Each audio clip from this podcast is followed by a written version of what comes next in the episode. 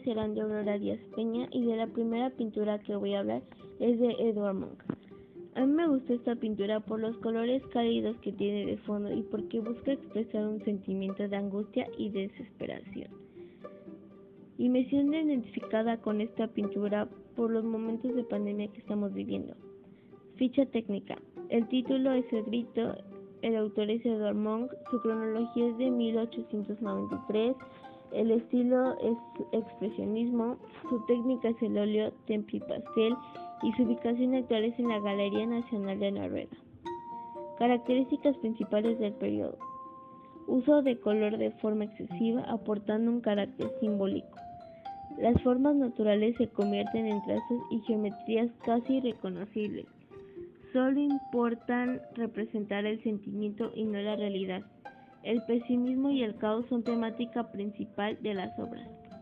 Contexto general. El expresionismo nace en Alemania en torno a 1910 bajo el régimen de Guillermo II, dentro de una atmósfera social y política que anticipaba la Primera Guerra Mundial.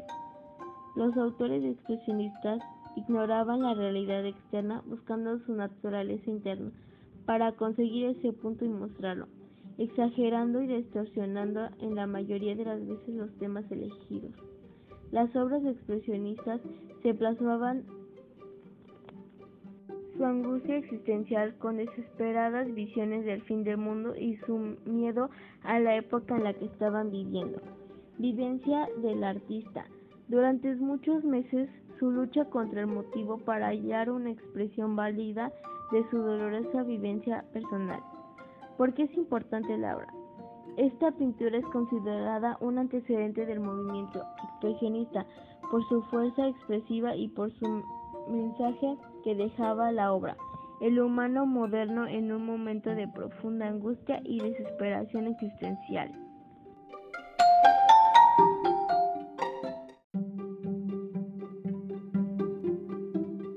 De la siguiente obra que vamos a hablar es de Frida Kahlo.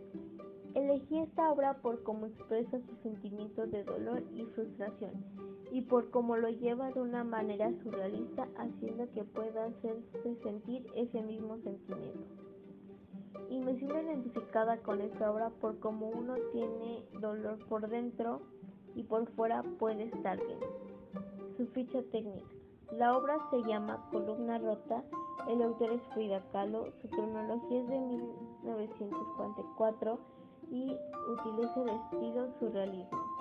Su técnica es el óleo sobre tela y su ubicación actual es en el Museo Dolores Olmedo en la Ciudad de México. Características principales del periodo. El surrealismo se caracteriza por hacer representaciones del inconsciente, de fantasías y de sueños. Se apoya de una de las series de técnicas que buscan la libertad de creación y olvidando la razón. Se crean imágenes erróneas de forma que una cosa u objeto puede interpretarse de diferentes maneras dejando al espectador un tanto desorientado. La imaginación se utiliza como lógica.